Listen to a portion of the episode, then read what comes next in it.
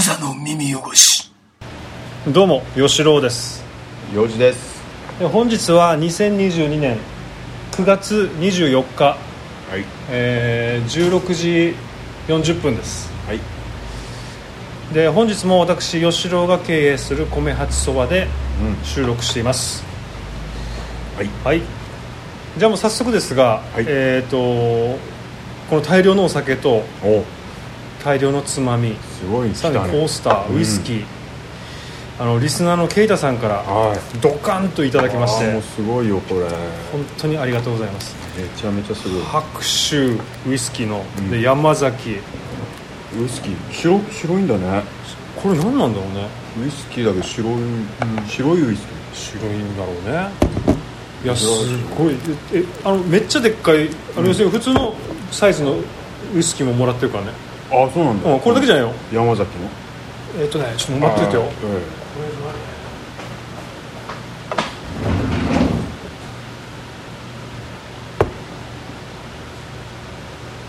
白州だな。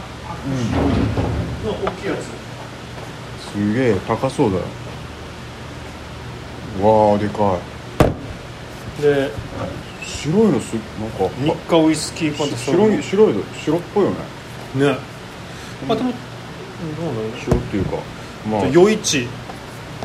これ蒸留所限定のウイスキーとか。ウイスキー。あら。らたっぷりいただいてますよ。最近ほら多分あの前うんうん。ウイスキーをちょっとたしなむようになって僕も。ああなるほどね。あのやっぱストレートでこう舐めるようにうん。な飲んででちゃんとチェイサーで水飲むっていう。はいは後でやろうそれ、んそうだ待てよ。後でやろう。っていう感じのやつがもうすごいわけよすごいよ、なんか大うん、人な感じだしさ。でおつまみもこれ。つまりこのさ缶詰缶詰のね銀ガレー縁側とか超気になるし。縁側はね俺すげえ好きなのよ縁側。すごい全部いい、ホタテもさ北海道だからねまた。いやしかもあとあとね、あの札幌クラシックビールね。うんうん。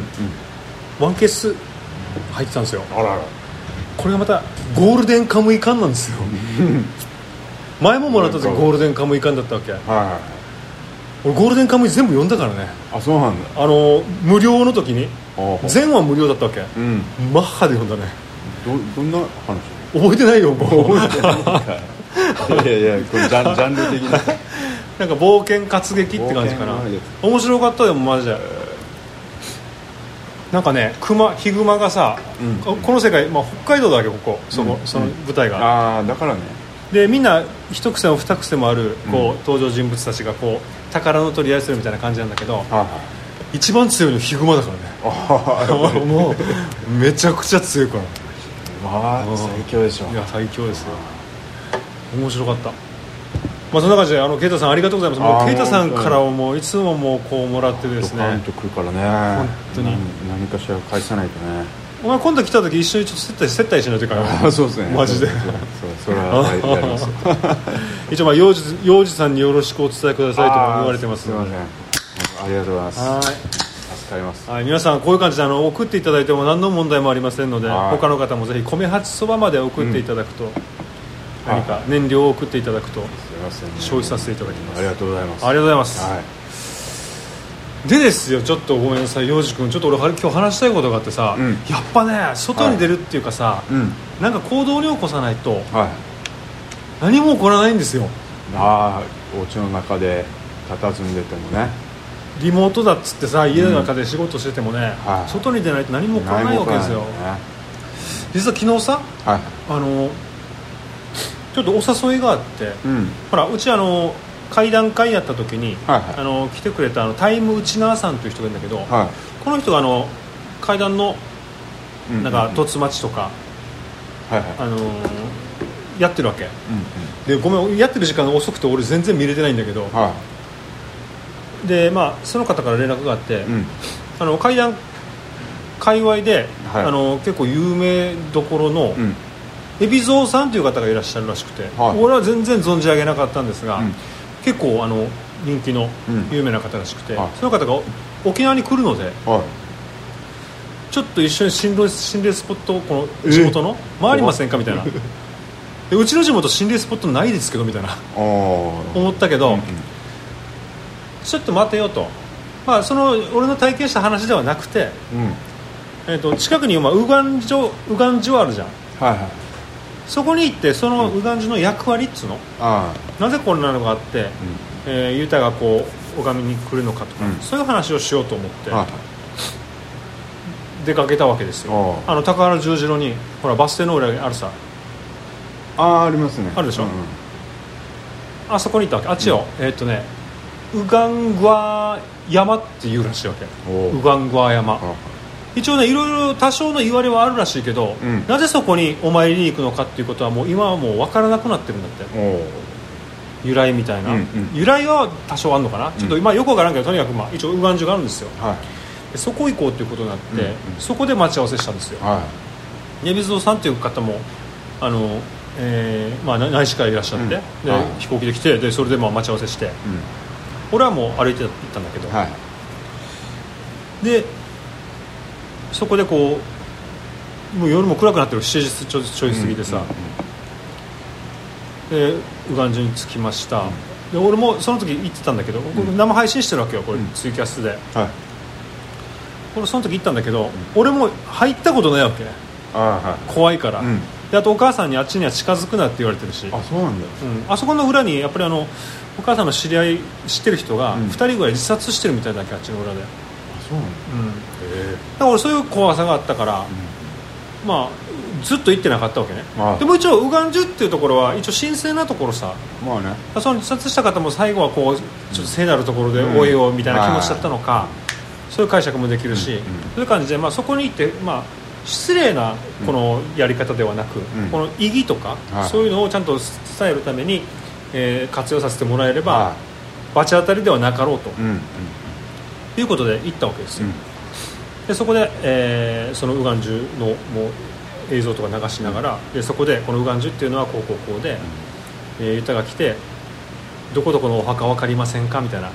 あったさ、はい。で通信所みたいな。通信所みたいになって、はい。こまあ、更新所っつうか、まああのえーこの人のお墓だったらあっちにあるよとか、うん。こっちで分からないからあっちのウガンジュで聞いてこいみたいな、そういうことの役割があるんですよみたいな話をこうしたわけ、で結構興味深く聞いてもらってさ。はで実はその後に本当はあの緑公園に行こうとしたわけ。いああはいでもちょっと俺の時間の関係で、うん。ちょっとそこはごめんなさい今日は無理ですねってなって、うん。でもしかしたらその後このえーエビゾードさんとタイムチナさんともう一人はいナミナナミンさんという人がいたんだけど、みんなで行くかもしれないからはいそこでのあ話をしたわけ、前幼児から聞いたあおーのはいはい。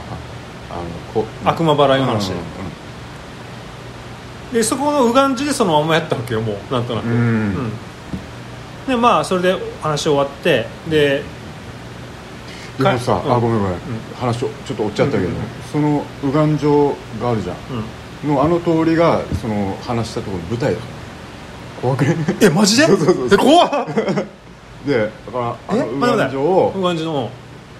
のちょうどバス停じゃんね、うん。あの辺にまあじ自転車でね ばあの原チャリで通ってて、うんでそのバス停のちょっと先がその例の舞台悪魔払いの舞台になったクモンあがあそこにあるんですよ。あっちだったの？教会じゃないんだ？教会じゃない。あーなるほど。俺がドッペルゲンガーを。あよしこれめちゃめちゃ舞台がさちょっと待ってくれ。全部これ俺あの通りなんです。あじゃあお父すあのそのお父さんがたまたまその雲にいてはい。そこで雲につ雲の中で悪魔払いしたってこと？たまたまじゃない。それは読んだんだよ。ああだからなるほど。そういうことか。そのクモンにあのその助け呼びに来たから。と友達がうん。バイトしてて、だバイああだったなだったな。でちょっとそこ省いてたな話の中で。でとりあえずじゃあそ雲に助けを呼びに行ってうんそれでその時にこわばれてるからおあの牧師さんつまりお父さんを呼んでそうそうこで悪魔払いをしたって話なんだ、うんあ俺これ忘れてたでさ。舞台がまあなるほど。その通りにある。えでさ？ウガンジュもう何20うん10メートルぐらいだよそうだな、あの範囲だよね。そうそう。でさ俺この話した後にウガンジュを後にしてでもう少しだもう1話ぐらい聞きたいですねみたいな話になったから、うん。あの例の麻婆のあのあー。兵隊さんの直角さんの話をはいはい。ちょっとえー路地裏に入ってうん。やったわけ、うん。でそれでまたあの少しだべってさ、うん。実はうち岸田総理も来た蕎麦屋なんですよ、うん。みたいなそんはない。ちょっと面白いトークみたいなのして、はいその後に帰ろうとした時に、ちょうどその公文の建物、うん。はい。今言った、はい。があったからあそういえばと。はい。幼児のあのドッペルゲンガーの話があったなと、うん。ちょっとうろ覚えながら話したわけ。ここなんですよと、うん。この2階、あうん。にまあ、2階だから3階か、まあ、ここでこのドッペルゲンガーに遭遇して車で帰っていってたからいろいろ話したわけ、あはい。えここで？みたいな。で結構これも良かったんだけど。おーよで帰るじゃん、うん。もうその後もう俺終わりだわけ、うん。あの要するに、えーじゃあお疲れ様でした、あのまた別のところにこのうん。彼は移動するから、で帰るじゃん俺。はい。帰ってでまあふっと気づいたんだけど。うん。何何何？時計のさ時計。あのベルト止めが切れてたわけ。ああ怖いね。あ嫌な数珠が弾ける的なやつなのかなみたいな。意味わかる？うん。でさだからつまりさ俺そこ右岸寺のところでその悪魔払いの,、うん。あのまあ、悪魔払いの話、まあ、ちょっとどっかで探してほしいんですけど一応一人亡くなってるわけじゃん。うん。その話をしてるわけじゃん。はいはい。しかもその舞台となった近くで、うんはいそれで切れたのかなみたいな。あああるかも。今今聞いたのね、う俺そこが舞台だったとは全然認識してなかったんだけど、んはい。こうなんか右岸寺でやっぱりこうあんまり変なことしたからこう切れたのかなみたいな。ちょっとでもさうん。いやそんなことあるかどうかわからんよ。俺もただの勘違いで勘違いっていうかなんか偶然だと思うんだけど、はい。なんでこのタイミングみたいな。そうっすよねあお家帰って気づいた。気づいた。この切れてるわけこれちょっとあの写真お写真集に。お小空耳汚しのホームページにあげますので見てくださいへえそうなんだ。そうなのよ。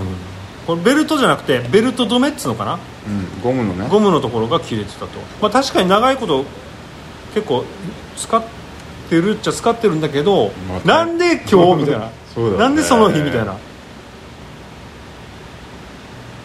ていうちょっとまあもしかしたら怖い現象だったのかな。かもしれないね。はあそうっていうことがあったんですよ。昨日。うん。つい昨日だからやっぱり外に出ないと心霊現象も起きら起きない。それが言いたかった。そうだね。いやーでも緑公園は多分マジやばいと思うから。でもさ緑公園のよ、はい。あの話、ん。調べてもよ。何にも出てこないよいやね。心霊現象とか。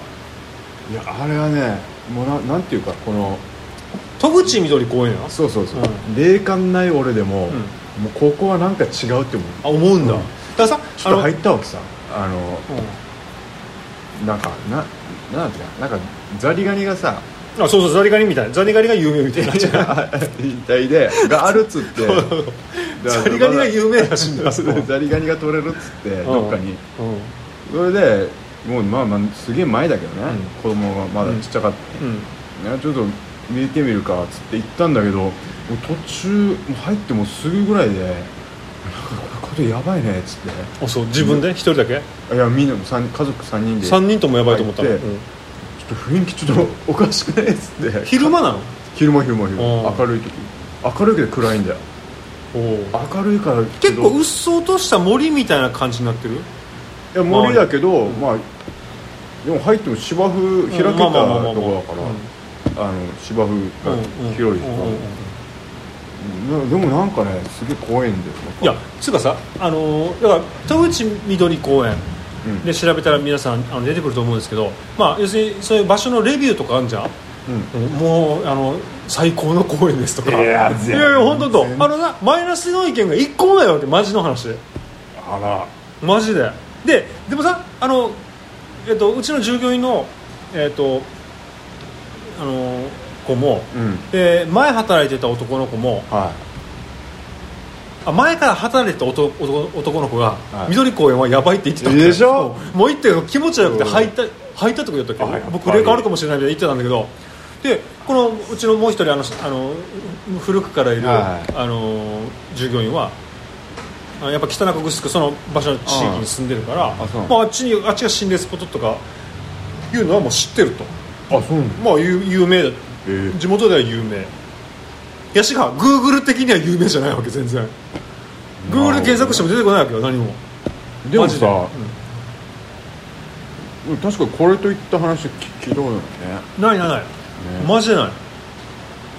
で俺があのい行ったやつが初ぐらいじゃない、それぐらい俺も。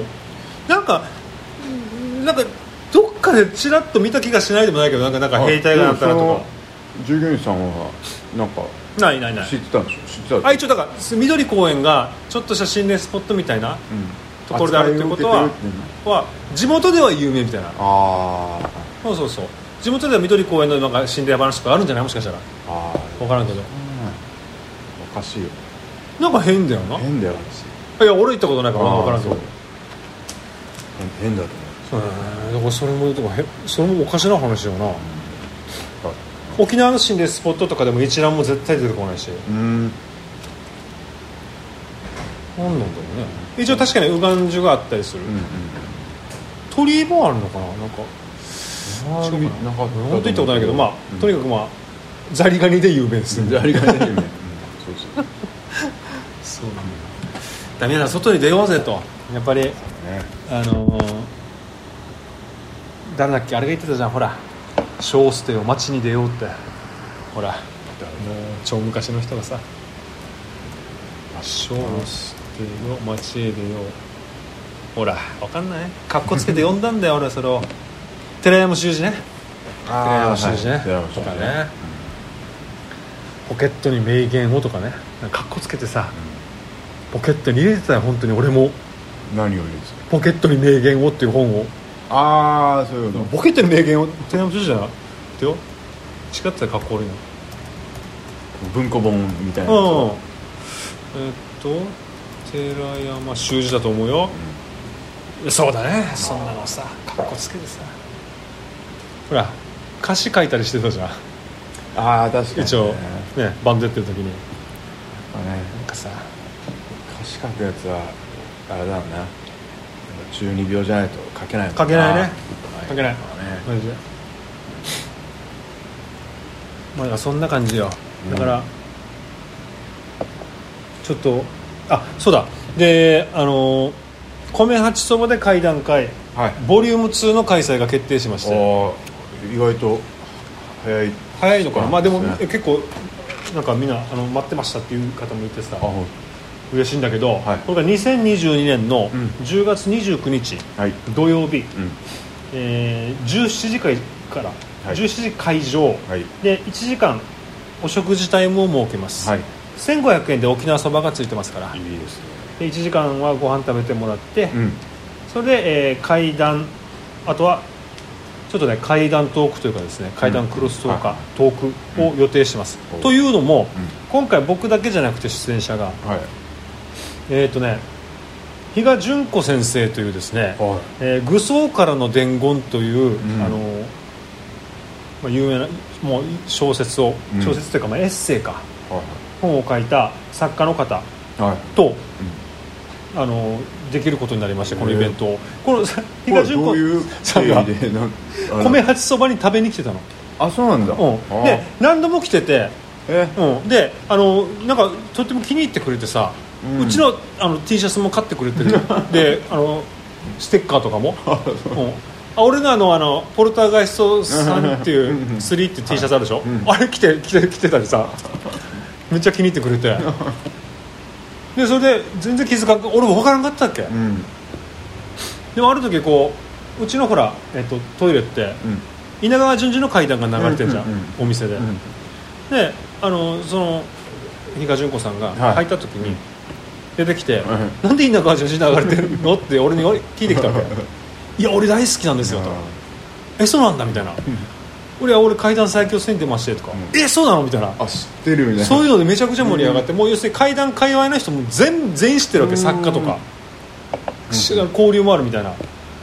で武装家の伝言書きまして「えそれなんか聞いたことある?」みたいな。でジャケット見たら「あ今年お金借りた」みたいな、あそうなんだ。うん。ええ。そういうので。あ知り合う前からじゃああ一応この本自体は俺はねちょっとよ全部は読んでなかったんだけど、嫁さんが、うん。あの全部読んでた、ああそうなんだ。うん。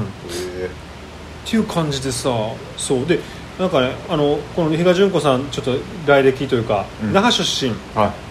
著書に「沖縄暮らしのしきたり読本」右岸ハンドブック」愚僧からの伝言」などがある、うん、うん、NHK 沖縄の子供向け人気番組「うちなーで遊ぼう」これすごいよのね見てうちなたもんね。見てたしね。うちの従業員のあの人も見せてたって言ってた、うちな昔話の脚本を担当。その他ラジオテレビ出演講演活動を行っていると。いう方と あのちょっと海外イベントをやります。確はい、びっくりじゃない？びっくりですね。でちょっとミーティングもしたわけ。めっちゃ酒飲みながら。はいあのワインとかススパークリングワインとか持ってきてさうん。あの、まあ、つまみとか買って、うん。こっちで米発そばでやったわけ。ああそうなんだ。いやす面白い話が面白いんだ。やっぱねガチなのかなみたいな。やっぱ感じる人だけ。分かる？見える人だけ。あ見える人見えるタイプの人だけ。やっぱりこう面白い。あ出雲大社の話とかもあったりさ。あえめちゃくちゃ沖縄の話だけではない。沖縄の話に特化している人ではあるけれどもあのマジ普通に貴重なイベント非常におも貴重イベンもうめちゃくちゃ面白いと思うわけ。ぜひ皆さん、まあ、でもまああの人数制限もあるので、うん。一応まあ35名って言ったら結構パンパンになると思うけど、うん。一応35名を予定してます。あ。上限が。で今のところえっと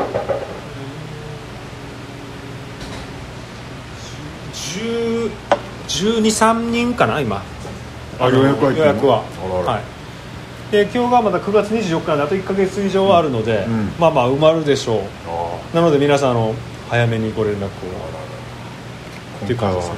あれだなはめ外さないようにしなきゃい4時 は日本酒禁止ね。マジで。ビールビールはいいけど 日本酒禁止ね。マジで。頼むよ。今回はちょっとねう。んお客さん作家さんだからねこれ、のことになるとすいませんちょっとね言うなよマジで俺絡まない「比嘉純子せん」とかって言っていやすんなよマジで。終わってる。本当に。先生だからね。うん。頼むよ。しっかりしないとな。しっかりしてくださいマジで。はい。まあそんな感じなんで皆さんぜひあのちょっとなんかそんなイベントもできるんだなと思ってさなんかね。楽しくなってきたな、世の中が、うん。なんかいっぱいまだまだいそうだよねこういうさおしゃべり沖縄でもさ、うん。こういう会談をさすげえ詳しい人とかね。いやいやいや絶対いるよ。いっぱいいそうだからね。絶対いるなんかゲストね一人ぐらいね毎回呼べれたら面呼べたらいいよね。白いよね。まあ、全然でも本当に楽しそうなんで。でもなんか一個ね、やっぱりあのー面白かったのがファブリーズが除霊に効くって話わかる？ああでしょ？うん。絶対効かんっつうから ちょっと信じてたね。いやまだ島田秀平氏が言った話かな多分。分かんないけど、うん。まあでもこれって意外性があって面白いしさ、うん。あのみんなすげえもうちょっとつぼったじゃん。うんうんあれ多分全人類がつぼると思うわけよ。なんかその感じ。ファブリーズが除霊できるっていうのは。なんか聞きそうだからね。確かにね。除菌もするし。除菌できたら除霊もできるでしょみたいな。確かに。でもやっぱりそんなバカなっつう。やっぱり。まあた確かになみたいな。概念の違いかもしれない。なんだろうね。なんかでもやっぱその辺はやっぱちょっと気になるっていうかさこの除霊界隈、除霊界隈？どこにあるのそれ？除霊界隈ってあのジャンルとしての除霊さだからエクソシスト的まあまあね。な分野もあるじゃんね。あるね。だから海外のさ海外式の除霊はさ日本で効くのか効くのかとかさ。なるほどね。これ多分聞かないな。海外でさお線香炊いて効くのかとかさ。そうそうそうそう。アメリカでさ、これ来たよ。うちのあ平尾こう持って行ってね沖縄のねそうそう。そう海外で聞くのか。のかどうかと。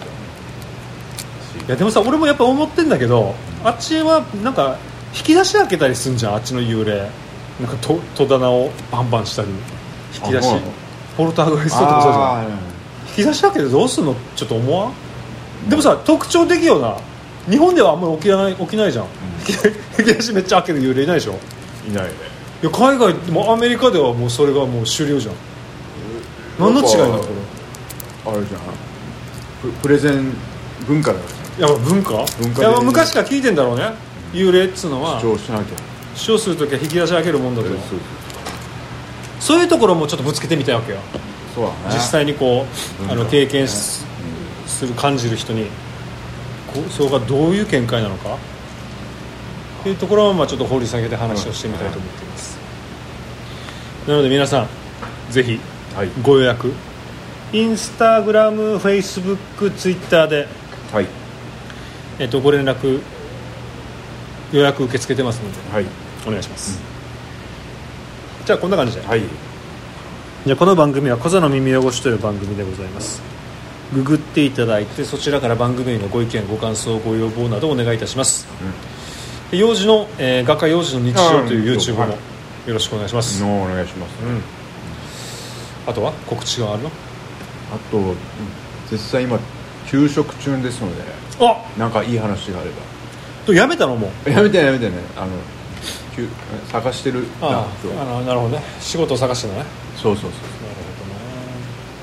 そうほどねいい仕事ないかと。そうまあね、うん。で今日あのハローワーク行ったんですよ。ほうほうほうほう。ほうでまた次の回に話します。いやいやいやいやいやハローワーク行って。あハローワーク行ってさ、うんだやっぱさ沖縄ってもうすげえ安いんだねと思って。あ時給とかまあ賃金ね。賃金ね。う。ん時給じゃないの？ねだってもう社員で。いや時給じゃないよ。いくらなのちなみに？だからなんだあの最低が、まあな20設定。最低賃金とか設定するんだよ、うん。検索するんだよ、じゃあまあ20とかにしたんだけど、うん20万。うん。最低で20万でやったのにこう検索したら最高が20万になってるけあー。だから結局10 16万とかだよ。16万から20万の間とかさ。マジで？意味わかんないじゃん。だからまあ、まあ、もう、ま、全くこう探せなくてさなるほど。帰ってきたんだけど。でも今あれあるじゃん。インディードあるじゃん。うん。インディードのこう見てた求人ミスさん見てるっていうアプリでさ、うん。入れてるから。そしたら すげえいいのがあって。もおう。うバカみたいなんだけど、だからゲームクリエイターみたいうんうんがあってこれがえー、給料ね。うん。えっとね年間年間なんていうの？あの年収？年年収で4 450万から。から1200万まで、沖縄ではめっちゃめちゃいいじゃ何それって感じ。んいや何それって感じじゃん。いやゲームプログラミングですよ。え？しかもわーって見たらもうニートからフリーターまで OK みたい本当だよ。ないやもう速攻募集したよあ応募したよでで？ええ今日今日した。さっき。ね何やそれ？だってなんかね一応見たら多分内地系らしい。だから派遣何？仲介会社みたいな。転職この会社自体に応募した。まあそんなことはないと思うんだけど、まあまあね。とりあえず応募するのはただじまあほらね。ゃんしかもさ別に履歴書ないわけ。名前生年月日性別。もうそれだけで済んじゃマジで？資格とか書くとかないの？うないない。え？すごいあまあ応募だからね。多分これで向こうがあああの面接とかなんたらかんたらっつったら多分またメール来ると思なるほど。うあメールアドレス。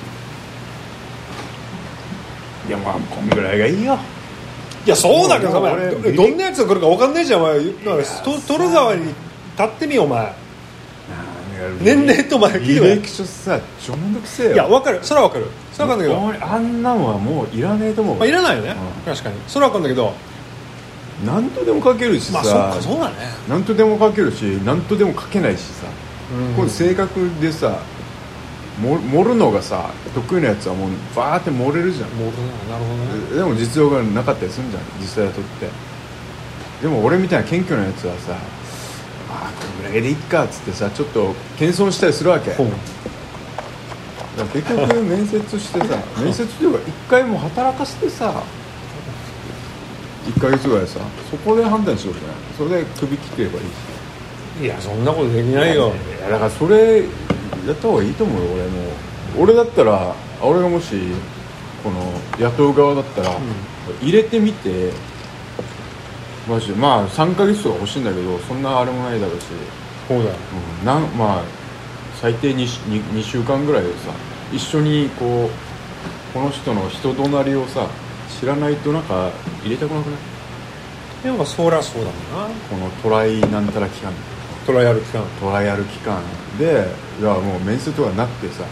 いやとりあえずじゃあ働いてやってごらんっつって。でその中でやもう全然なんて知識なくてもこの業種にさ結局専門あ,、ねあのー経験者を望むとかじゃん、うんうん経験者超できても超性格悪いやつなんかいっぱいいるじゃん、でもあなんかそんなできなくても伸びしろがあって性格とかなんか合うなってやつだったら長く働いてくれるし、まあね。もう1年ぐらいなんどんな仕事でもさ1年毎日何8時間ぐらいやるじゃん。やってもみんなプロになるからさ、それやった方がいいと思ってんのまあね。なんかさ、まあまあ経歴とかさ、まあいらねえと思うんだよ確かにね。質だよ人の。まあでもまあまあ分かるんだけどさ。そんなさ。そそれと犯罪者も来放題じゃん。意味わかいやだからだからそれを見定める期間 ライアル。るいやいやこれそこでトラブルを起こしてもじゃ困るわけ。意味わかるこのトライアル期間で、こいつが実はめっちゃもう極悪人でねもう会った時には分からんよめっちゃ極悪人でもろもろ引っかき回してさもうクビにしてこっちはもうダメージしか負ってないっていうのが嫌だわけ。よお前はいいやつだからいいのよ。意味わかるうんあれよ。どうしようもないやついるんだからお前、まあね。本当に。前昔ねあのこのあのお店の前にさ、うん。あの従業員募集と。な何年前かな？10年ぐらい前かな、うん。やったらね、うん。おばちゃんが来たわけ。い。なあもう働きたいと。ああ分かりましたちょっと1万円貸してもらえますか？って言われたからね。まずは。ね。そういうやつもいるんだよよじゃ それがさ一回雇ってからにね1日目でさ1万円貸してくださいとやばいじゃん。